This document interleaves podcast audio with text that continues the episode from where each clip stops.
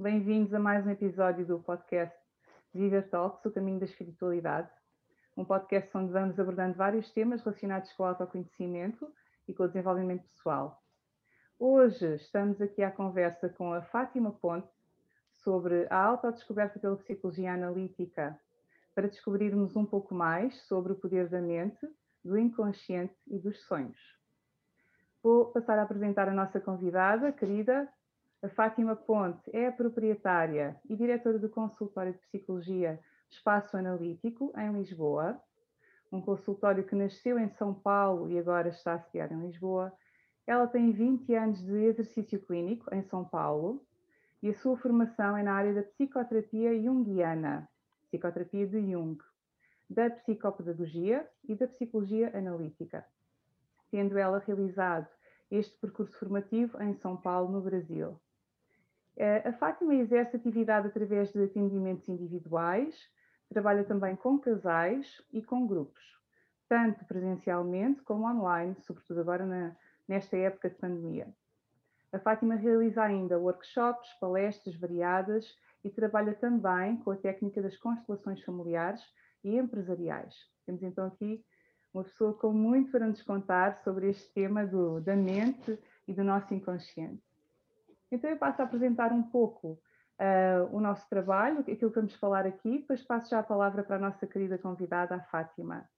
A psicologia analítica, o nosso tema de hoje, é o legado de um dos mais influentes pensadores da modernidade, Carl Gustav Jung, que foi um psiquiatra suíço, fundador desta abordagem e que viveu entre 1875 e 1961.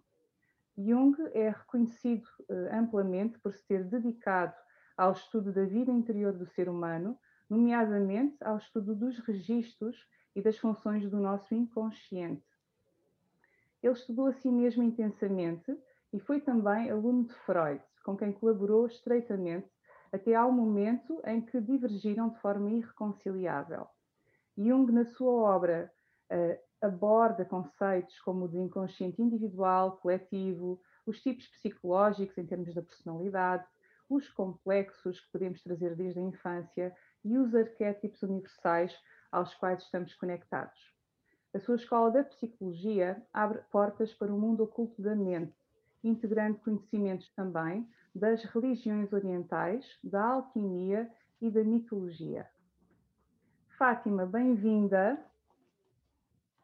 Obrigada, Susana. Obrigada, João. Obrigada por teres aceito este convite. É um prazer, é uma alegria estar aqui com vocês um trabalho tão bacana que vocês fazem, divulgando aqui autoconhecimento, espiritualidade, a yoga, o ser humano.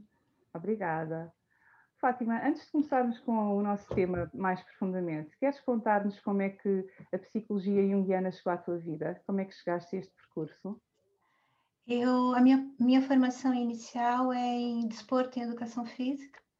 E no trabalho com a pedagogia, eu senti a necessidade dessa busca maior de entender o corpo e a mente, e fiz essa, esse percurso, passando pela psicopedagogia, por terapias, né, que isso também nos guia muito. E o Jung apareceu a partir de um livro, de uma leitura de um livro, e eu falo que tem é, uma vida antes do Jung e uma vida depois do Jung dentro do meu processo e tem me ajudado tanto pessoalmente quanto nesse caminho que eu faço com as pessoas nos atendimentos e nos cursos também, né? Que, que nós oferecemos e que eu sempre acabei é, fazendo durante esse percurso na psicologia analítica. Muito bem, muito interessante. Uh, Fátima, então eu queria te perguntar antes de mais, nesta época em que somos confrontados com temas como a vida e a morte, a saúde e a doença, os condicionamentos e a liberdade. Qual é que é o papel que tu pensas que este tipo de psicologia, a psicologia analítica, desempenha na descoberta da nossa força interior e do sentido que podemos atribuir a estas um, a estes desafios da nossa vida? É, o Jung traz algo muito importante para gente, que é ir para dentro da psicologia, que é a alma, que é esse olhar para nós enquanto indivíduo, é, como algo maior que nós temos, além dessa concretude que a gente vive e dessa ciência, né, que a gente se pauta muito. Traz essa questão do, do inconsciente. Não, ele, ele traz a partir né, de muitos estudos, de vivência pessoal, de muitas viagens, né? Ele passa por muitos intelectuais, muitos sábios para chegar aqui, né, nesse trabalho. Uh, principalmente numa vivência pessoal. Então, quando ele traz para a gente a questão do inconsciente, do inconsciente pessoal, do inconsciente coletivo, ele vai estar tá trazendo essa questão de que ele chama do espírito das profundezas, que é o que a gente tem de mais sagrado, essa sacralidade dentro de nós, né? Desse lado mais espiritual, esse contato com a alma porque nós não podemos viver só na concretude, na ciência, assim como também a gente não pode viver só do lado de lá, né? A gente precisa aprender, né, com as nossas fantasias, com a vida, com a concretude, com o espírito da época, fazer esse jogo. E é aí que a gente tem um equilíbrio, de alguma forma, essa busca da totalidade e um caminho para a nossa vida, um sentido para a nossa vida. Então, acho que ele traz essa questão da alma e essa busca do sentido da nossa vida, a volta para quem nós somos. Então, achas que esta abordagem em específico pode ajudar-nos a entender melhor, a aceitar e a saber lidar com estes acontecimentos atuais? Sim. Uh, uma vez que a gente fique. O Jung trabalha muito com polaridades. Ele fala que quando a gente está num lado, numa polaridade, a gente não está em harmonia conosco. A gente precisa aprender a olhar e dar remédio para o lado que a gente não dá, né? O outro lado da balança, seja em que aspecto for. Então, quando nós estamos vivendo muito a concretude, né, que seria as nossas obrigações, a moralidade vigente, a gente acaba é, não sabendo o nosso querer que o nosso querer vem desse outro lado, que é o lado sentimento, esse lado mais espiritual. Então, quando nós não sabemos o que nós queremos, a gente fica muito à mercê do querer dos outros, que isso é bastante perigoso, é, principalmente na nossa época. A gente precisa saber o nosso querer, a gente tem que saber o que acontece né, na nossa história, na história do mundo, na história da nossa época, para que a gente saiba escolher e não faça uso, né, ou contemple a escolha dos outros.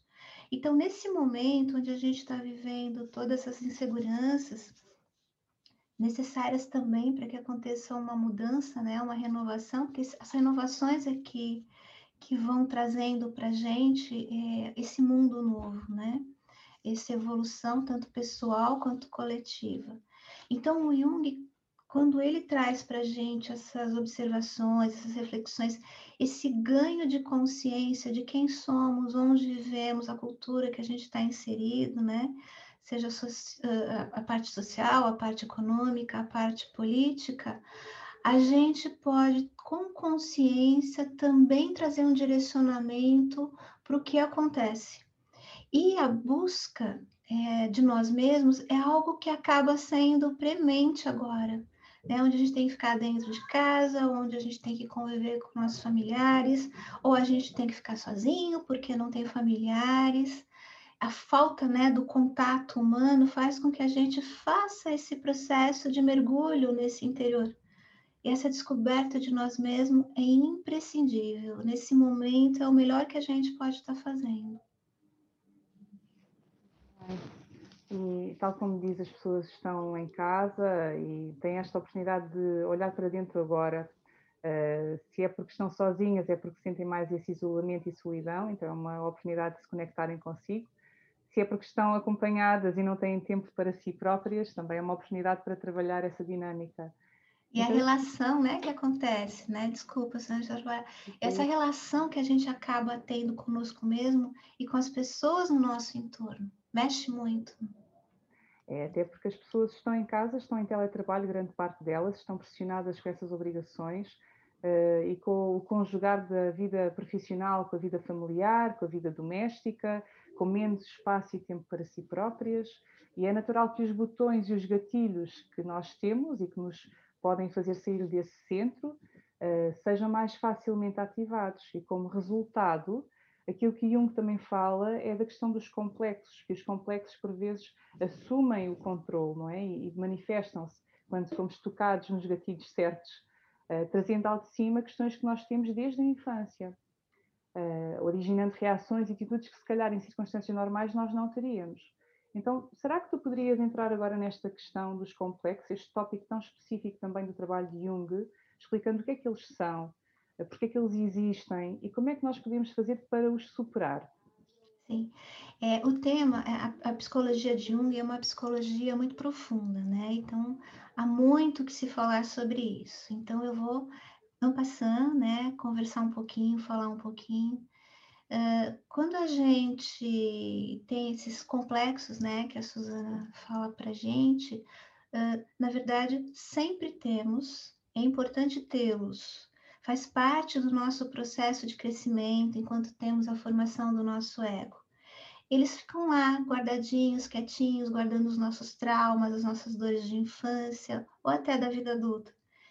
E quando a gente tem um mergulho igual esse, onde é preciso olhar a relação que a gente tem em volta, a relação conosco mesmo, é inevitável que os complexos comecem a se apresentar.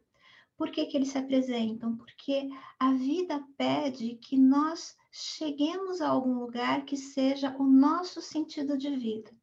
Então, quando um complexo se abre, se mostra, na verdade, o que ele está trazendo para a gente são informações sobre quem eu sou, qual o caminho que eu deveria estar buscando, aonde é que eu tenho ali um trauma, um bloqueio que eu deveria aprender a olhar é, esvanecer, né? Que um complexo a gente não desmonta, mas a gente esvainece. E com essa informação, essa energia ela é redirecionada para outro lugar. Então, o olhar do, para um complexo é muito importante. A gente pode ser tomado por um complexo, porque eles são autônomos, nos tomam, assim como quando algo nos toma, a gente tem que parar e ver o que é isso. O que o meu inconsciente está querendo me dizer? Que informação importante é essa? Um complexo, quando nos toma, é quando a gente, do nada, parece que está fora da gente, né? Para quem não sabe o que é um complexo. É aquela atitude que nos pega, não sabemos de onde vem, por que, que eu tive aquela atitude, e depois acalma. É nesse momento que eu preciso ver o que foi isso que me pegou, o que está acontecendo comigo, né?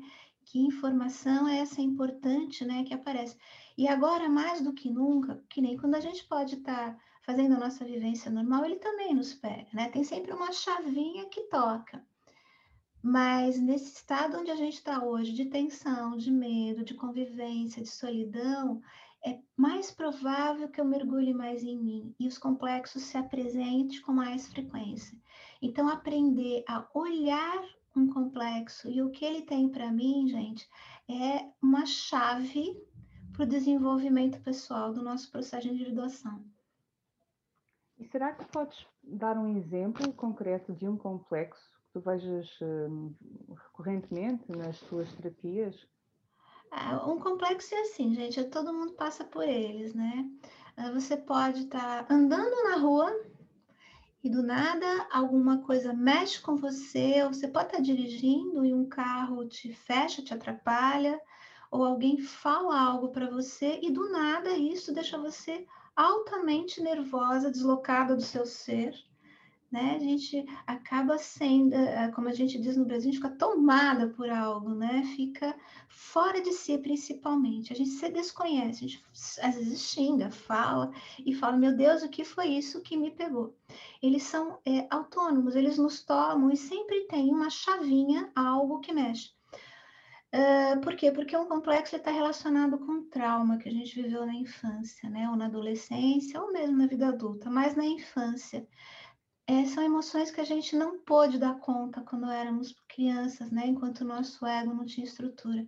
Então, eles ficam guardadinhos, encapsulados dentro de nós, esperando o momento aonde, como o inconsciente, né, a psique é sábia, esperando aquele momentinho que ele possa se apresentar, porque a psique sabe que eu vou dar conta se eu aprender a olhar para ele. Então, é nessa hora que ele se abre que tem aqui uma possibilidade de crescimento e evolução. Né? Então, sempre tem uma chavinha que vai fazer uma correlação com uma emoção que me traumatizou em algum aspecto pequeno, médio ou grande da minha infância.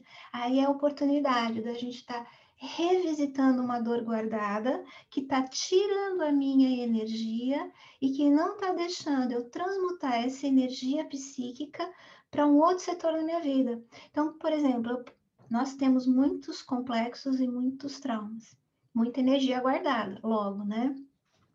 Então, quando eu tenho, por exemplo, que nem no consultório, né, bastante recorrente, a pessoa quer mudar a atividade profissional, a pessoa está com problema no relacionamento, e quando os complexos se apresentam, né, quando a gente começa a fazer a terapia, é, quando nós começamos a olhar para o complexo, tirar a força dele, essa energia começa a ficar disponível. E é muito bonito como a gente vê como ali a questão profissional começa a se resolver, ou o relacionamento afetivo começa a tomar um novo rumo, seja ele qual for, né, mais propício para a relação, para o crescimento da relação, para o crescimento pessoal. Então, essa transmutação de energia, ela se dá quando eu olho essas emoções que foram guardadas. E agora, mais do que nunca, nos toca tudo isso, né? Então, no fundo, quando nós tomamos consciência da origem dessas emoções, desses complexos, o próprio ato de tomar consciência ajuda a dissipar essa tensão, a própria compreensão que ganhamos. A compreensão que nós ganhamos, ela não é só uma compreensão, ela vem a princípio de uma forma mental para a gente tentar perceber o que é isso, numa, numa, numa é, numa união entre essa, essa reflexão, esse ganho de consciência, já é o primeiro passo. Mas é no momento onde eu entro em contato com o sentimento, com as emoções vivenciadas desse complexo, é que eu tenho aquilo que a gente chama de insight. A gente fala assim, nossa, faz sentido, tá no mental. Quando a gente integra e revive a emoção que foi guardada, a gente tem aquele nossa, já sei o que é isso, percebi. Aí sim, aqui então eu tenho um desbloquear de uma energia e as coisas no nosso entorno começam a mudar. Às vezes até um companheiro tem um comportamento diferente, o chefe no trabalho, mas externamente também, né? Porque nós projetamos o nosso noção negativa do trauma que deu origem essa forma psíquica, mas será que também existem complexos positivos? A priori, os complexos eles são formados por energias. Na verdade, Suzana, nada é bom e nada é mal para o Jung. Tudo está certo.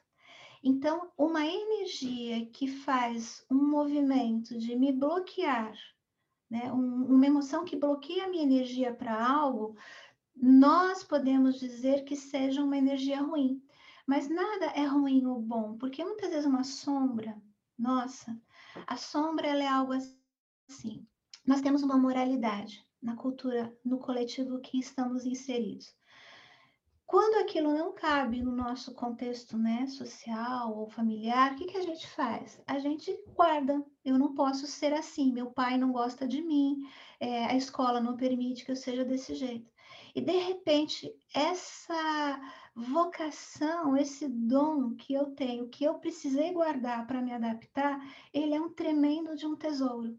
Então a gente pode falar sombra é ruim. A sombra não é boa nem ruim, o complexo não é bom e nem ruim. O que ele tem é energia guardada de uma emoção que na época onde aconteceu eu não pude dar conta eu precisei de alguma forma guardar em um cantinho dentro de mim. E ao resgatá-lo, ele vai ter uma nova visão, ele vai ter um novo olhar que eu coloco sobre ele, e aí ele pode se tornar então, antes o que seria ruim, pode ser transmutado em algo então como ou aceitável, ou que eu posso dar conta, ou ainda algo muito bom, um diamante, né, para eu poder fazer uso. Muito bem. Como é que nós podemos usar esse diamante nos relacionamentos afetivos, que é um dos terrenos mais férteis para a ativação dos complexos? Quando estamos numa relação íntima, nós temos os nossos próprios filtros e bagagens, os nossos próprios complexos, que se confrontam em vários momentos com os filtros e bagagens do outro. Como é que nós podemos encontrar um lugar de neutralidade, de calma, de consciência, a partir do qual construir uma comunicação autêntica e sem cobrança, sem estarmos simplesmente a reagir aos complexos um do outro? Como é que nós podemos, para nós, ter um exercício, uma chave para nos ajudar no momento em que os complexos estão a ativar na relação, a recuar um pouco, a parar e a agir a partir de, um outro, de uma outra posição? Como é que nós fazemos este trabalho, Fátima? Hum, só um pouquinho, Suzana, que saiu do ar aqui.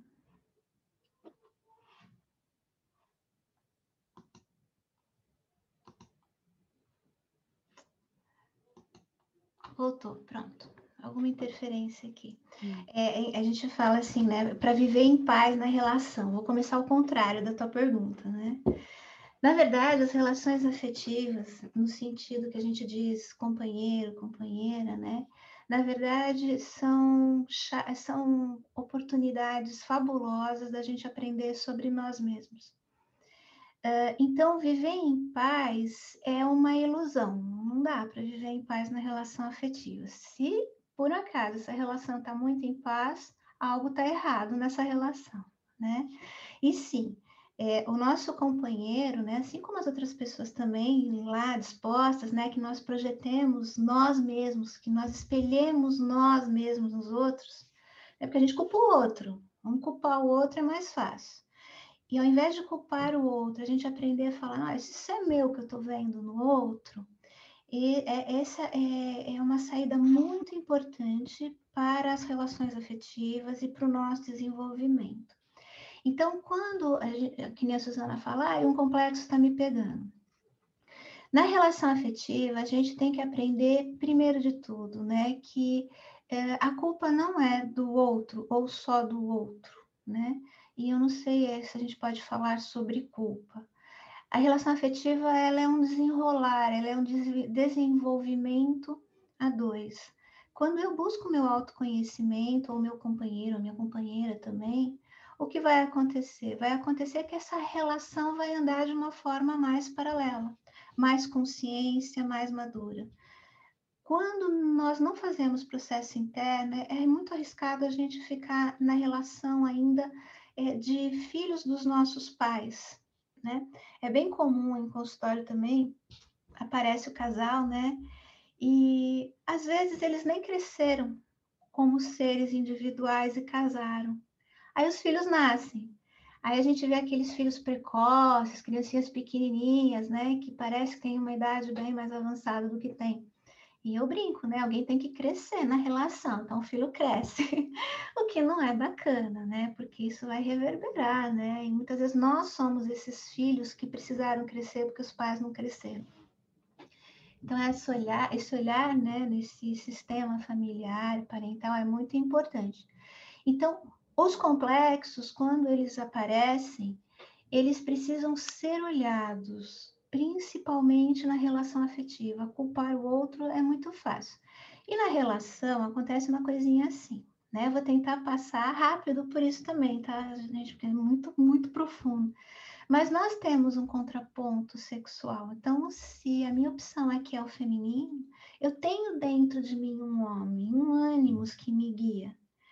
Quando eu aprendo cuidar do meu feminino, né? Quando eu dou vazão para ele, quando eu faço o meu movimento dentro da minha essência, esse contraponto masculino ele vem me ajudar, ele vem me guiar, né? E vice-versa. Se a opção é masculina, eu tenho uma ânima, né? Eu tenho um feminino dentro, né, dentro desse homem, dessa opção masculina, que vai guiar essa pessoa. Então, eu primeiro cuido da minha essência, eu cuido de mim. Quando eu faço isso, é o primeiro passo para haver crescimento dentro da relação. Aí muita gente vai perguntar, mas e se eu crescer e o outro não crescer?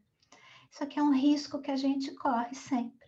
Por quê? Porque vai, vai acontecer um desnível de maturidade, né? Vai haver ali alguém que tem uma maturidade pronta para a relação e outro não.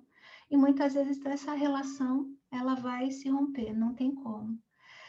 Uh, então, esse movimento de primeiro olhar para mim e também aprender a olhar o outro como um ser humano que está lá comigo, quem é essa pessoa que está ali, e não só culpar o outro.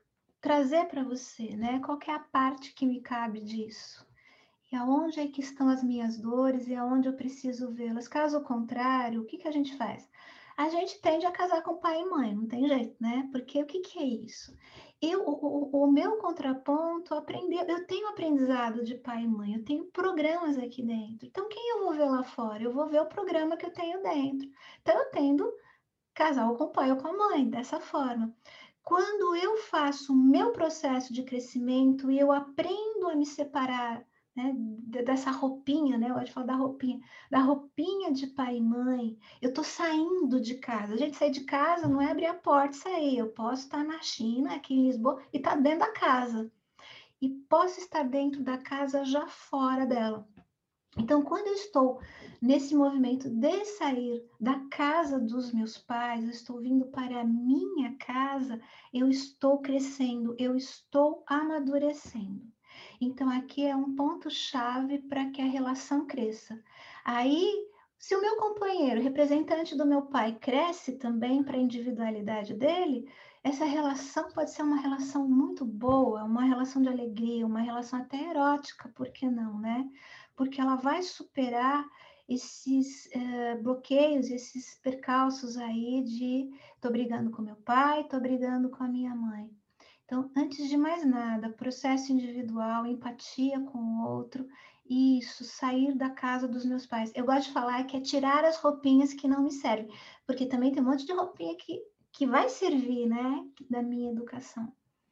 Eu acho, não sei se isso explica, Suzana, ajuda, né? Porque acho, deve ter pessoas também que talvez não tenham é, contato, né, com a, com a psicologia de Jung aqui, talvez vai me guiando, ver se você acha que fica claro. Acho que está muito claro sim, acredito que várias pessoas que nos estejam a ouvir, seja talvez a primeira vez que escutam uma conversa mais profunda sobre estes temas, uh, mas nós estamos a tentar precisamente expor estes conceitos de uma forma prática e acessível e parece-me que sim, que está bastante claro. Obrigada, excelente esclarecimento. Eu queria aproveitar que tu falaste dos filhos ehm, para te perguntar, uh, dentro deste processo de crescimento individual, precisamos ter essa atenção, não é? De não projetarmos os nossos complexos também nos nossos filhos. E às vezes são eles que nos ensinam muito e que nos mostram onde é que nós estamos a derrapar. Como é que nós podemos um, evitar fazer esta transferência, esta projeção dos nossos próprios complexos, traumas, medos emoções reprimidas para cima dos nossos filhos e dar-lhes algo diferente? Sim, é, eu vou começar do fim de novo, Suzana. Você falou uma coisa interessante. A gente aprende com os filhos, né? Primeiro, nós nos renovamos com os nossos filhos. Quando a gente vive né, com amor ali, com uma, uma boa parcela de dedicação, seja do materno, do paterno, a presença, né? O olhar sobre os nossos filhos, que é o que nos falta muito, né? Enquanto filhos, e mesmo enquanto pais. Quando a gente tem esse olhar, a gente aprende que muita coisa do que nós não vivemos e sofremos, a gente vai se refazendo na vivência com os nossos filhos. Primeiro, o aspecto pessoal nosso. Quanto a é, não errar com os filhos, gente, também esquece. Então, se, se não quer ouvir, não é Jung, porque assim, não tem como os nossos filhos, nós vamos errar, porque nós não somos perfeitos, nós somos cheios de sombras, de complexos, imperfeitos. Estamos aqui na busca do equilíbrio, não da perfeição, mas de um equilíbrio, do sentido de vida. Então, quanto mais eu busco, eu vou me repetir da, da resposta anterior, mas quanto mais eu me busco, quanto mais eu tenho meu autoconhecimento, quanto mais eu procuro ver onde estão os meus dois, meus complexos, minha sombra, mais possibilidade eu tenho de livrar os meus filhos de levar esse fardo com eles, né? Por quê? Porque nada se transforma, né? É, nada se cria, tudo se transforma. Então, o que vai acontecer? O que não está resolvido no sistema vai ser passado de alguma forma para os nossos filhos. Então, quanto mais eu vivo a minha vida, quanto mais eu me resolvo, mais eu dou espaço para os meus filhos viverem a vida deles e o que eles vieram para fazer. Então, quanto. Só que assim, não, não, não adianta. Então, as pessoas perguntam, né, para os meus colegas também, poxa, vocês são psicólogos e os filhos de vocês? Gente, esquece, a gente erra do mesmo jeito, não tem de repente o mais velho sofre mais, o mais novo ali já tem uma vivência, e aí são erros diferentes. Então, o nosso trabalho pessoal de autoconhecimento, o olhar para os nossos filhos, como eu falei, que às vezes nós não tivemos aquela presença necessária, não é o dar demais, não é aquela coisa também de eu encher de materialidade meus filhos, mimar demais, porque tudo que vai para uma polaridade adoece. Então, o muito ou pouco demais adoece a criação. Então, é tentar fazer esse jogo né, do mais, uh, o, o mais perto do bom o suficiente. Viver a nossa vida é essencial para os nossos filhos, né? O Jung traz, por exemplo, falas, né, do Zaratustra, de Nietzsche. O Jung ele passou por grandes, muitas, né, grandes filósofos, grandes homens e muitos grandes homens passaram por Jung. Um deles foi Nietzsche. E Nietzsche fala isso, né, que a, a vida não vivida da gente passa para o outro. E muitas vezes você deixa de fazer algo que é bom para você. Ah, não, eu vou dar isso para os meus filhos. O que você está falando? Você está falando assim para os filhos. Gente, olha, quando você tiver filhos, não faça, se sacrifique, sacrifique e dê para seus filhos também. E se tem uma coisa que filho gosta, é de ver pai e mãe feliz. Separado, junto, onde tiver. Porque quando os filhos nos veem tristes, eles querem trazer a felicidade para a gente e entram em sacrifício. Então, o melhor é autoconhecimento. E, gente, é olhar para os filhos e tentar fazer o, o mínimo estrago possível. Como?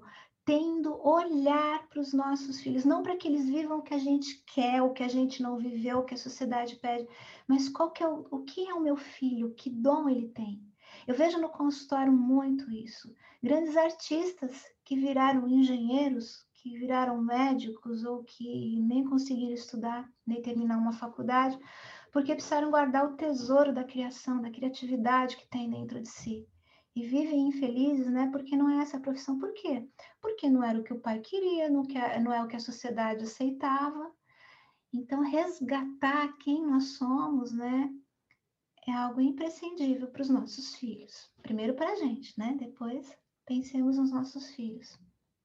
E esse resgate uh, faz-se pelo processo que já, já mencionaste há pouco, da individuação. Mencionaste de forma mais um, implícita, mas eu penso que era disso que estavas a falar, não é? Esta individuação, que é também um tema central do trabalho de Jung, um, passa por nos tornarmos no indivíduo que estamos preparados para ser lá está, já mais independentes e autónomos em relação às bagagens que trazemos da infância, dos nossos pais. E como é que poderá, então, uma pessoa que não, não conhece ainda bem esta área, perceber o que é que é este processo de individuação? Como é que ele acontece? Ele faz-se só na terapia? Faz-se sem terapia? Há quem faça o processo e há quem não o faça de todo ao longo da vida? Fátima. Eu vou acrescentar algo antes. É, o Jung, ele foi um. Ele era de tudo, eu falava, é tudo. Ele foi médico, né? Ele era psiquiatra. Ele. Na verdade, ele não foi discípulo do Freud. O, o Jung, quando chega em Freud, ele já traz uma bagagem muito grande, né? Ele já tinha ali a formação é, não só em psiquiatria, mas ele já trazia coisas revolucionárias nos estudos e no processo dele.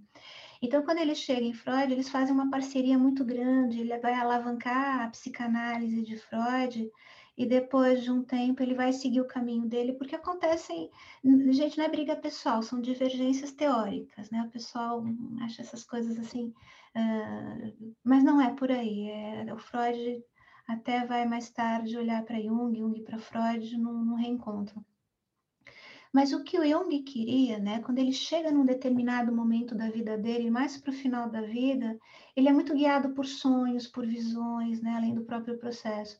Ele vai ter sonhos aonde ele percebe que a psicologia dele, ela é uma psicologia que não é só para os eruditos e para os intelectuais, ela é uma, uma psicologia de pessoas mais simples, como nós, como nós humanos que estamos aqui, estamos aqui no dia.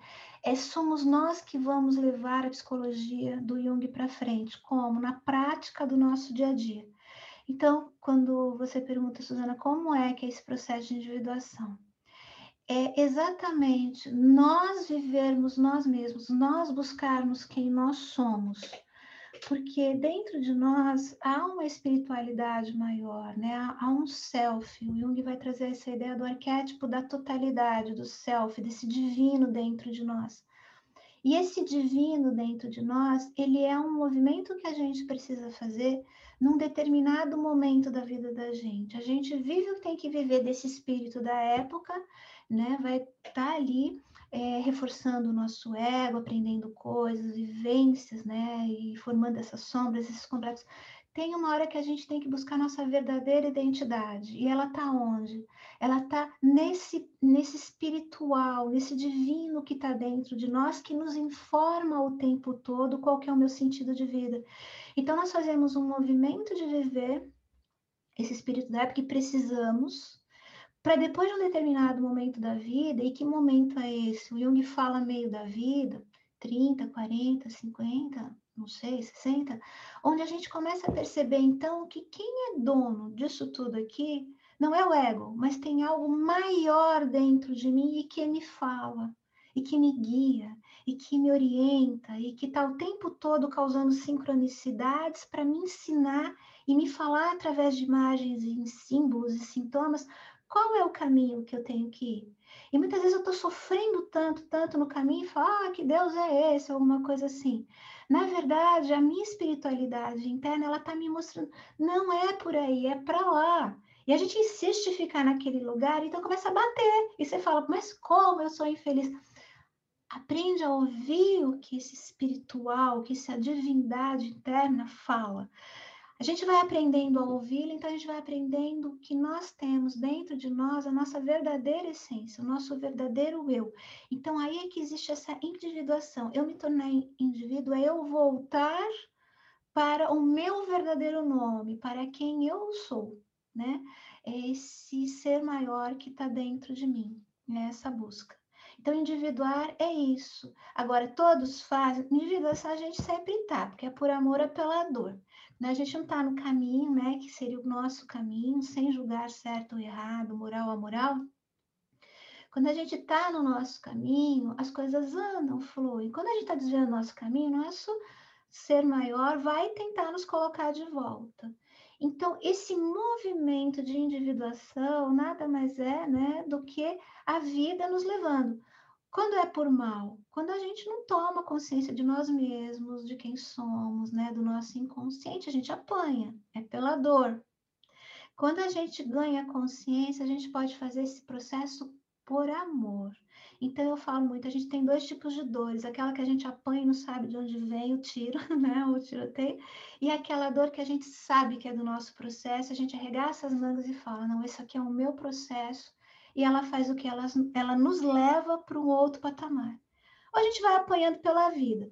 E muitas vezes a gente nem entra em processo. Tem gente que passa pela vida só apanhando. Doece, sintomas, e não toma conhecimento desse processo de individuar-se, de buscar quem eu sou, o meu verdadeiro nome. Então, tem época para começar a individuação, a individuação está sempre presente. Tem época para a gente entrar em contato com o nosso processo.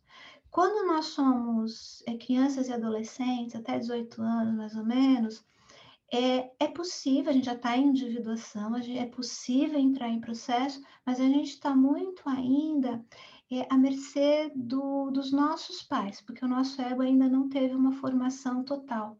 Então, é, as crianças, muitas vezes, não, a gente fala, pô, aquela criança não é a criança, é o pai e a mãe, é a, é a força do pai e da mãe sobre a criança.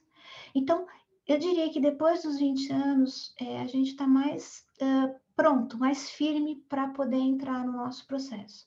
Mas cada um é cada um e a gente tem que respeitar e tá tudo certo, né? É um, é um trabalho é, bonito e para a vida toda. É para a vida toda, nunca tem fim, mas sabe, Suzana, toda vez que a gente ganha um insight, que a gente percebe um pouco da gente, da nossa essência, do sentido de vida, a gente cresce enquanto indivíduo e a gente passa a olhar o outro de outra forma também, né? Que é isso, acho que não é só o nosso processo, a gente também veio aqui para trabalhar com a, com a humanidade, né? A, com os nossos semelhantes. E quando eu aprendo me amar mais, saber mais quem eu sou, eu tô, estou muito mais apta a amar quem está comigo também. seja meus filhos, seja meu companheiro, seja o meio que eu estou inserido, né? E trazer alguma coisa boa para os outros também. Então, este processo de crescimento que todos nós passamos, eh, com mais consciência ou menos consciência, está também ligado, segundo Jung, ao nosso inconsciente, certo? Porque é deste inconsciente que nós vamos buscar uma série de, de coisas, de, de, ferramentas, de dons, como estavas agora a falar, o dom que nós podemos trazer, ou o talento que temos para expressar no mundo e dar o nosso contributo. Uhum. Uh, e este conceito do inconsciente é também muito, muito importante no trabalho de Jung. Será que nos pode explicar um pouco melhor o que é que é o inconsciente individual, o inconsciente coletivo e o que é que reside neste inconsciente, onde podemos ir buscar a sombra, a criança interior, uh, os sonhos que já referiste. Uhum. Como, como é que nós devemos lidar com estes, estes dois tipos de inconsciente? Sim, é, o, na época em que Jung traz a questão do inconsciente, o inconsciente já era algo bastante conhecido, né? Ele, inclusive por, por Freud. O que o Jung vai fazer, ele vai fazer uma, uma escavação maior nesse inconsciente, né? Então, esse, esse, inconsciente pessoal, que até então era conhecido, ele era um tanto assim temeroso de se ver. O Jung, dentro do processo dele, ele vai fazer esse mergulho no inconsciente, vai trazer para a gente essas concepções da psicologia analítica. Então, o que, é o inconsciente pessoal? É tudo que aquilo que é meu, meu, só meu, e que eu não tenho consciência, porque o que eu tenho consciência é consciente. Então, dentro de mim, né, é muito vasto o meu inconsciente, o que eu não conheço, o meu inconsciente pessoal, aqui a priori. Então, o que, que tem lá? Tem as minhas sombras, que é aquela questão da moralidade que eu precisei guardar. Tem os meus complexos, que são os meus traumas, todos guardadinhos, organizados. Tem as minhas figuras ali de, do contraponto, né? Seja lá o feminino ou o masculino. Essas figuras estão lá dentro. Dizem respeito ao meu processo, a mim, né, ao meu indivíduo, a minha pessoa. O que o Jung vai trazer para a gente de, de, de inédito ali é o inconsciente coletivo. O inconsciente coletivo, ele diz respeito ao seguinte, é um inconsciente, como o próprio nome diz, é coletivo, e esse coletivo, ele diz respeito a todas as épocas, todas as civilizações, a humanidade, em todos os lugares possíveis. Então, nós estamos mergulhados desse, dentro desse inconsciente maior, onde tem tudo, nós temos todas as informações lá dentro. E nesse inconsciente coletivo, a gente tem figuras que, que o Jung vai falar que são os arquétipos, que são é, ideais perfeitos, ideias perfeitas, aonde cabe a nós, de alguma forma, através de imagens que chegam para nós, né, dessas ideias perfeitas, desse arquétipo, desses arquétipos, a gente tentar fazê-los o melhor possível aqui. Então, vou dar um exemplo: a gente tem o arquétipo da mãe, então, todo mundo tem o mesmo arquétipo de mãe, a gente tem a mesma forma e a mesma forma de mãe. O que vai diferir é que no meu processo individual, os ingredientes do bolo vão ser diferentes. Então, o que é maternagem para mim pode ser bom, para Suzana pode não ser, e vice-versa, não sei, né? Para cada um. Essas imagens que chegam para nós são, é o que a gente vai saber sobre os, os ideais. Então, eu não sou mãe perfeita, ninguém é. Mas existe um ideal perfeito de mãe. Né? Então, esse inconsciente coletivo tem essa perfeição. E nós mergulhamos, nós vamos lá pegar informações? Não.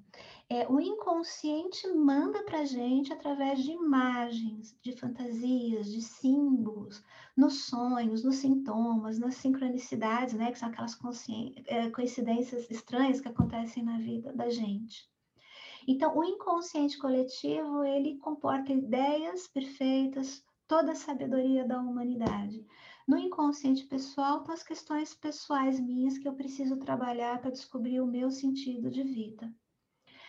Uh, explica assim, Suzana, de alguma forma? Bastante, bastante.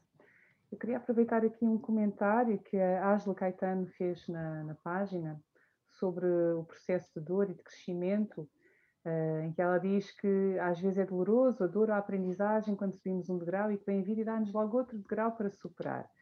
Uh, e isto faz-me pensar aqui um bocadinho desta influência dos padrões quando ela é dolorosa e nós temos que ter a capacidade de ir superando uh, gradualmente cada uma dessas provas.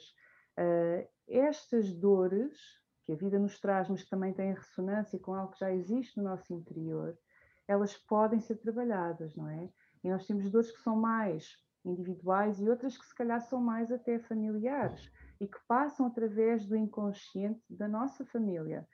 Será que nos podes falar um pouquinho sobre este processo das heranças que nós temos a nível psíquico, da, das dores antigas dos nossos antepassados? Vou-te dar um exemplo. Quando houve um suicídio na família, uma dependência de substâncias, uma demência, uma doença, uma doença genética, algo causou muito sofrimento a alguém da nossa família e de alguma forma essa carga vai ficando e passando de geração em geração, até que alguém pegue nela e a resolva de uma forma consciente. Dentro da psicologia junguiana isto está contemplado, é possível trabalhar com estas memórias, com esta ligação ao inconsciente familiar, Fátima? Não sei se fui clara na pergunta. Foi clara, sim. O, o Jung, ele lá atrás já traz isso para gente, né? Acontece muitos desenvolvimentos depois disso, que nem a gente vai ver aí nos campos mórficos, no, nas constelações familiares, ante, antecessores até da, do próprio Bert Hellinger. Mas o Jung já traz isso onde? Quando ele fala para gente sobre o inconsciente coletivo, o que ele está falando é que lá é um depositório de tudo o que aconteceu. As dores, os traumas, o, uh, sei lá, os não pertencimentos, né, as exclusões, uh, as sombras, as dores do passado que ficaram por lá e não foram resolvidas. Então, tudo isso sempre vai reverberando para nós. Então, não é só pessoal, assim como não é só familiar, como também é coletivo. Então, quando Jung faz isso de uma forma muito linda, né? Então, sem me delongar nisso, mas o que nós vivemos hoje já é uma herança do passado de coisas que precisam ser harmonizadas e equilibradas no sistema mundial que a psique, né, o, esse, esse, essa divindade do todo maior, a totalidade, pede essa organização mundial. Então, a gente vai tender a ter muitas mudanças aqui com essas dores. No familiar é a mesma coisa. Se eu tenho no meu sistema familiar que, no final, tudo sou eu. Então, o meu sistema familiar também sou eu, né, aqui dentro. E esse sistema, ele vai ter lá suas sombras, né? Coisas que não puderam ser reveladas, coisas que não eram aceitas, foram escondidas. Isso aqui fica com pulsão de vida, fica com uma pulsão energética dentro do próprio sistema familiar. Então, isso vai precisar uma hora ser visto. Lembra o complexo? Ele também uma hora não tem que ser aberto e a sombra para a gente ver o que tem dentro. Isso também é, é micro e é macro. Se a gente pensa no sistema familiar, a gente tem muitas dores nos nossos ancestrais que precisam ser vistas, revistas, pessoas lá atrás que sofreram e que foram deixadas de lado. Num determinado momento, é provável que venha alguém com uma facilidade maior de contato com esse inconsciente que venha tomar então essas dores ou esteja mais apto a olhar esta sombra ou esses traumas da família. Percebe? É parecido. O que é individual, né? É fora também. É maior e pode ser maior até num coletivo né, mundial. Então, o familiar ele precisa ser trabalhado. O Jung trabalhava o sistema dessa forma. Vamos, a gente precisa ir para trás para ver o que tem no sistema familiar que causou aqui em mim algo ou até descobrir no próprio sistema e pegar isso tudo que acontece conosco, essa dor, e perguntar, então, para que que é isso tudo? O que eu tenho que fazer com isso? Então, a psicologia analítica faz muito esse movimento, deixa eu ir lá ver o que tem, e principalmente, para quê? E colocar isso para frente. Por isso que ela é uma psicologia de profundidade. Ela vai além dessa superfície de só pegar o problema e levar para frente. É, porque se eu só levo para frente, eu continuo guardando coisas no inconsciente pessoal, familiar e coletivo. Foi isso que você perguntou, Suzana? Sim, precisamente. E a repetir os padrões, quando não tomamos a consciência, não é? Estamos mais uh, propensos a repetir a história do passado. E por que, que a história repete, né? Por que, que a gente repete padrão? Porque a, o nosso, é, nosso self, né, o nosso sistema psíquico, ele é insistente, ele fica repetindo para falar, você não está vendo? Deixa eu te mostrar de novo. Olha, vamos mais forte um pouquinho para você ver. Porque pede que nós vejamos, que a gente chegue naquele lugar e fala, isso não é meu, é de quem? Onde é que está? É de novo essa, essa, essa busca de harmonia, né? De pegar o que foi deixado de lado, o que era para ser visto, é, é, é uma, uma situação de humanidade. A psique ela quer que nós sejamos humanos, que nós exerçamos isso que a gente tem de melhor, que é o amor, que é a humanidade, e não essa individualidade no sentido de que só sou eu e mais ninguém. Não, não existe isso. Tudo que está fora está dentro, o que está dentro está fora. Então, o que é lá de fora é meu também. Então, se eu excluo o que está fora, estou excluindo o que está dentro de mim também. E esta integração e harmonização, ela pode ser feita dentro de uma sessão de psicoterapia analítica, psicologia analítica. Será que nos pode explicar brevemente como é que é um processo de eh, psicologia analítica? Como é que a pessoa chega? Quanto tempo é que ela fica? Como é que tu trabalhas com os teus pacientes? Sim. É, o processo né, de individuação, a própria individuação, como eu falei, ela acontece o tempo todo. A gente pode aprender com a vida. Eu acho que a vida é o nosso primeiro grande né, terapeuta e mestre e, e sábio. Uh, nós temos vários tipos de, de psicologia, de análise, de terapias que buscam sempre essa harmonia. No caso das psicologias profundas, principalmente, vamos dizer que a psicologia analítica é ela, né? A psicologia de profundidade, ela busca isso em sessões terapêuticas, né? Onde a gente tem um determinado é, momento ali de 50, 60 minutos, aonde numa frequência de uma vez por semana ou até quinzenalmente, dependendo do caso, aonde a gente vai olhar isso, aonde o, o, analisando, né, o paciente vai vir trazer o quê? Vai trazer as dores dele, vai trazer os obstáculos, as dificuldades num lugar seguro que ele sabe que é dele, que é um local sigiloso, aonde ele vai ganhar confiança de ter alguém para falar, alguém para dividir. E na psicologia analítica não existe só a fala, do paciente. Existe também essa interação entre analista e analisando. É uma troca que existe ali de inconscientes num ambiente seguro, onde a gente abarca a dor do outro, trabalha e guia no que é possível, né? É, não existe isso do, de nenhum terapeuta, de nenhum psicólogo curar o outro. Existe nós enquanto aquele que que abarca, que orienta, que enxerga, que esclarece de alguma forma. E depois de um determinado momento que a pessoa tem uma consciência de si, ela precisa aprender ir para o mundo e fazer o que ela aprendeu dentro do consultório, o que ela descobriu sobre ela.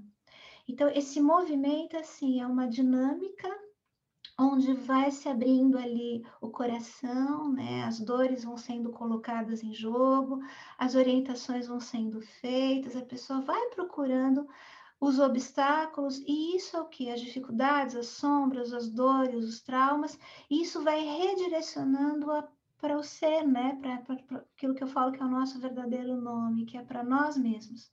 E, e para esse processo ser algo mais é, fluente e harmonioso. Agora, dor não existe processo é, que não tenha né, essa descoberta interna sem dor, porque eu vou ter que revisitar dores eu vou ter que ter dores de coisas que na minha moral falava que não era isso, vou ter que fazer confrontações diferentes, né? Então, eu, eu, eu, eu, falo muito isso, a gente tem a dor que é a dor quando a gente está perdido, rodando, rodando e não sabe o que é, e tem a dor que a gente fala, nossa, essa dor é minha, eu sei de onde veio, está doendo muito, tem que chorar muito, e limpar essa dor. Essa me leva para um outro estágio, né? Para um processo mais elevado. Então, a psicologia é isso, é um ambiente onde a gente tem determinados é, horários, né? Quanto mais fiéis os horários, mais a psique sabe que aquele horário a gente vai trabalhar. Tem muito paciente assim. Ah, eu não sabia o que ia falar na sessão hoje. Mas é incrível, eu tive um sonho essa noite. Nossa, mas aconteceu uma coisa no caminho, já tenho o que falar, né? Por quê? Porque a psique ela vai dando o recado. E a gente trabalha como? A gente trabalha muito as imagens, né? Então a gente vai trabalhar muito sonhos, sintomas, sincronicidades, a conversa, a escuta, é, de repente técnicas terapêuticas, arte terapia, para que aquilo abra espaço para que o nosso inconsciente mande as mensagens e que a gente possa analisá-las, né? Ou chegar em algum lugar para o crescimento. E eh, vou aproveitar que falaste dos sonhos e das sincronicidades. No caso dos sonhos, que são uma forma tão rica de obter material do nosso inconsciente, há uhum. pessoas que os recordam, há pessoas que não recordam sonhos. Como é que as pessoas que não sabem quais é são os seus sonhos podem ir buscar esse material? E como, é que, e, e como é que as pessoas que sabem quais são os seus sonhos podem trabalhar também com essa informação? Importante isso. A gente fala que os sonhos são o carro-chefe do nosso consultório, né? Quanto mais eu tô é, voltada, né? Porque a gente tem hora que a gente está mais voltada para o mundo externo, tem hora que a gente está mais voltada para o mundo interno. Inclusive, a gente tem determinadas depressões que são isso, é deprimir o sistema para eu descobrir sobre mim mesma, né? Sobre a minha pessoa. Então, quanto mais eu estou voltada para o meu processo, a tendência é eu lembrar dos sonhos. Sonhar, sonhar a gente sempre sonha, não tem como. A tendência é eu lembrar do recado da imagem, alguma coisa assim. Tem sonhos que por si só também já ajudam a resolver algo dentro né, do meu próprio dia, processo, seja lá o que eu estou vivendo. E tem pessoas que não vão lembrar desses sonhos porque estão mais voltadas para o mundo externo. Então, como é que eu faço para lembrar dos meus sonhos? Os sonhos, eles têm uma característica de quando eu estou voltada para o meu processo ou para eles, eles tendem a ser mais vívidos, mais né, lembráveis quando amanhece. Gente, às vezes tem sonho, esquece, às vezes tem sonho, anota. Se conseguir anotar, é fantástico, porque a gente vai anotando nossos sonhos, a gente vai vendo nosso, nossa vida e o nosso processo escrito nesses sonhos. Quando se lembra dos sonhos, é muito interessante que a gente não vá no Google perguntar o que, que significa sonhar com a lua, sei lá. Por quê? Porque Cada símbolo, cada imagem que vem diz respeito ao meu processo. Óbvio, tem símbolos que são universais, que a gente sabe o que significa, né? Mas eu falo, ó, por exemplo, cobra. Cobra no chão significa uma coisa, cobra na vertical significa outra sabedoria, né? Pra, por exemplo, para o símbolo da cobra. Então, uh, o cuidado que a gente tem que ter primeiro é o que isso significa para mim, o que, que cobra significa para mim, o que, que a lua me diz. É a primeira coisa que a gente faz quando procura ali uma análise né, de um sonho. É, primeiro é isso. Então, no consultório, por exemplo, o que a gente faz é isso. Vamos buscar o que significa. Tem toda uma técnica, né, para a gente trabalhar. E depois a gente vai unindo a isso, as perspectivas simbólicas, né, universais, e a gente vai fazendo perguntas para a pessoa para que a própria pessoa, nossa, então faz sentido, a lua é isso que está acontecendo comigo, é isso. As respostas surgem de uma forma muito, muito bonita. Então, para sonhar, a gente dorme. Para lembrar, a gente fica atento ao nosso processo interno. Para analisar, a gente tenta lembrar ou anotar. E para analisar com, com bastante fidedignidade, a gente primeiro olha o que o símbolo significa para a gente, né? Não dá para generalizar. Aliás, processo de terapia não existe generalização. Uma ou outra, muito pouca, né? Porque tem coisas que são arquetípicas, mas cada caso é um caso. Cada pessoa é uma pessoa e cada indivíduo é um indivíduo. É esse respeito que a gente tem no consultório que a gente tem que ter com os sonhos também. Então, os livros de sonhos e os sites que falam da decifração de sonhos só nos podem ajudar de uma forma muito. Suzana, eu deixei de te ouvir. Eu não sei se as pessoas também.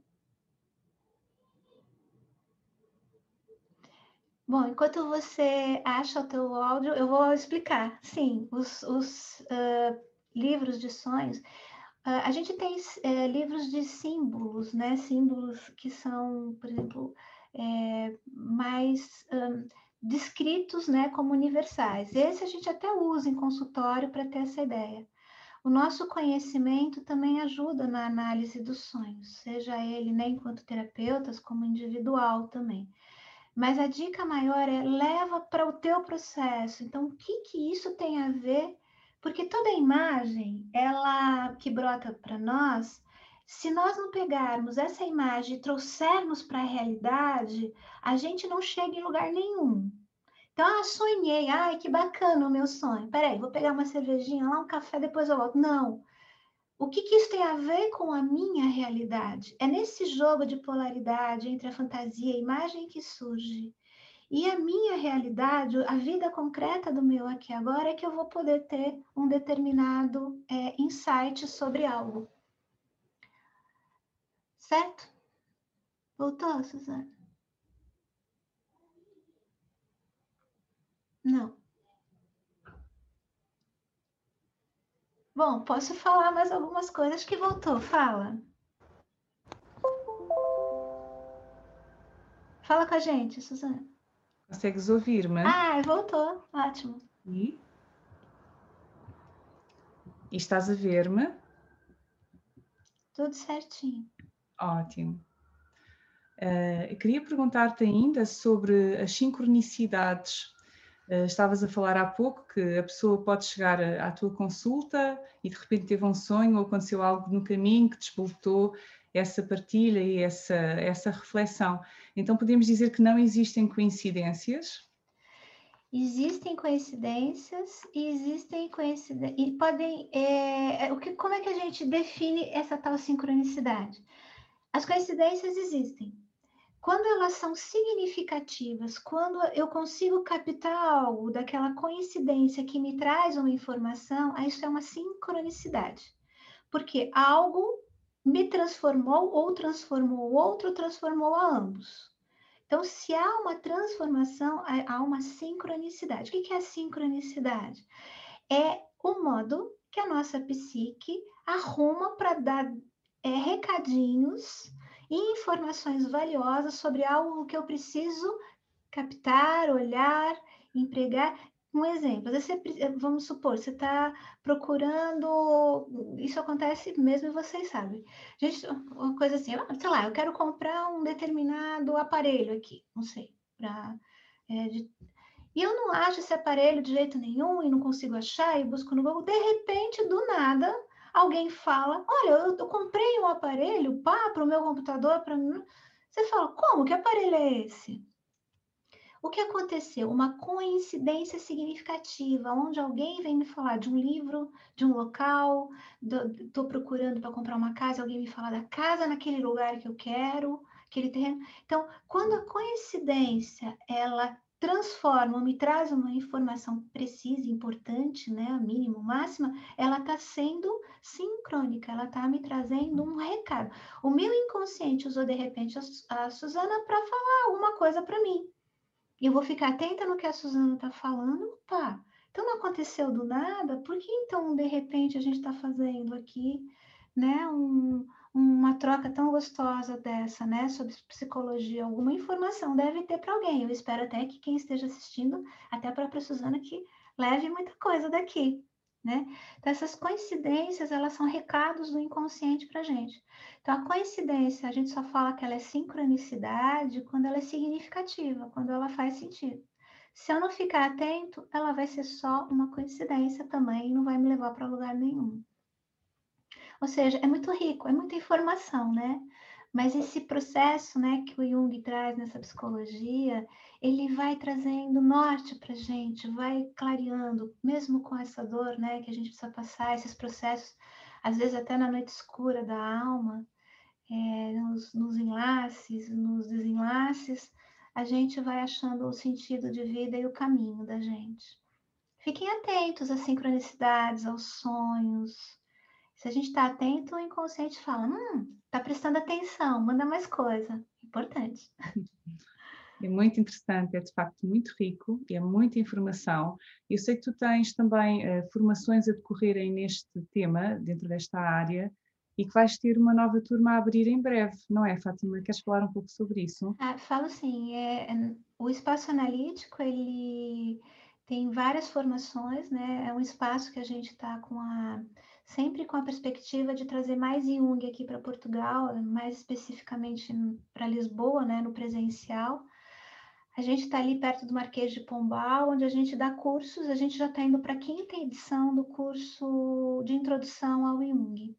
Introdução, o que, que ele vai falar? Ele vai falar para quem já trabalha com terapia, quem é psicólogo, agregar, né, Jung.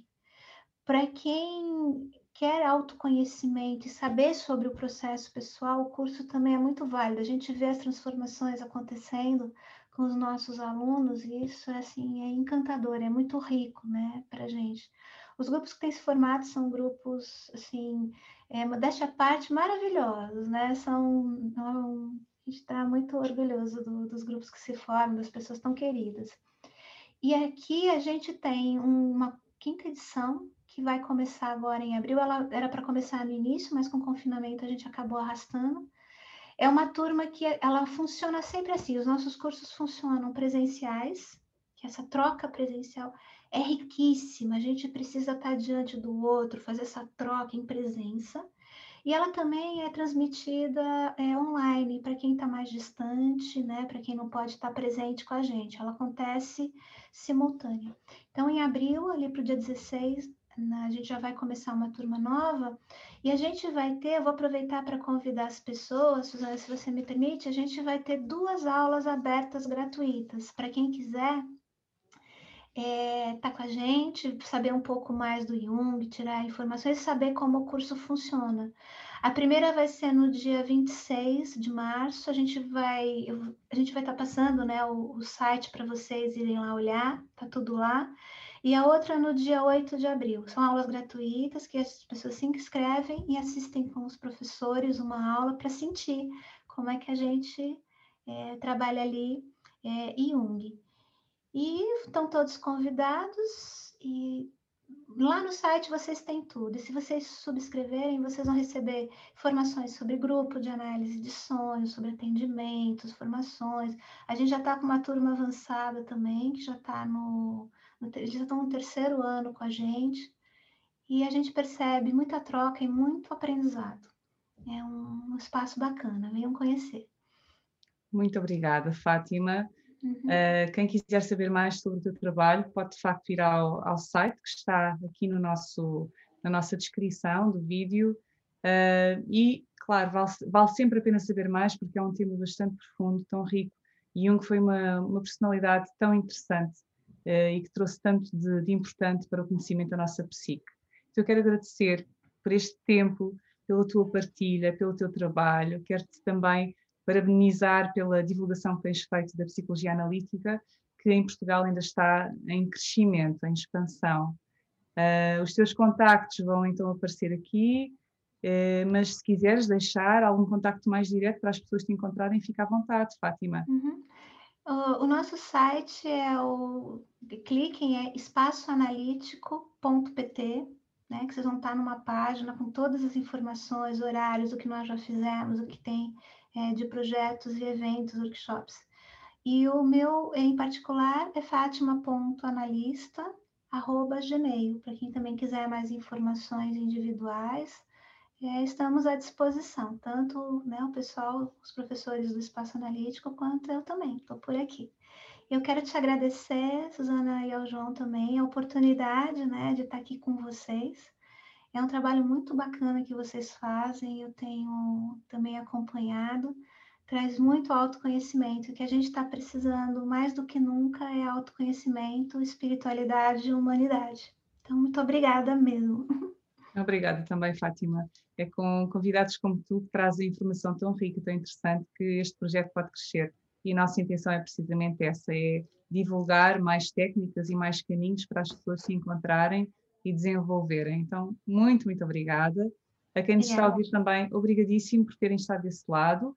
Pedimos desculpa por algum problema técnico que tenha surgido, já percebi que houve aqui momentos em que houve falha de som, mas para quem quiser ouvir novamente ou por completo o episódio, ele vai estar disponível no nosso site, viver.pt, e também no Spotify, dentro de pouco tempo, talvez um, dois dias no máximo.